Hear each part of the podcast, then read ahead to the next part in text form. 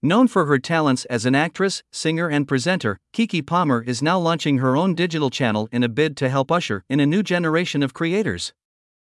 The platform is a long standing project that's now finally coming to fruition. And with it, Lauren Keke Palmer wants to give new opportunities to underrepresented people, including behind the camera. For the American artist, the new digital channel will be an opportunity to give something back.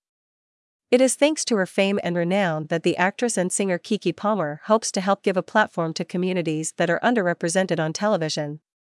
For the moment, the schedule has not yet been unveiled.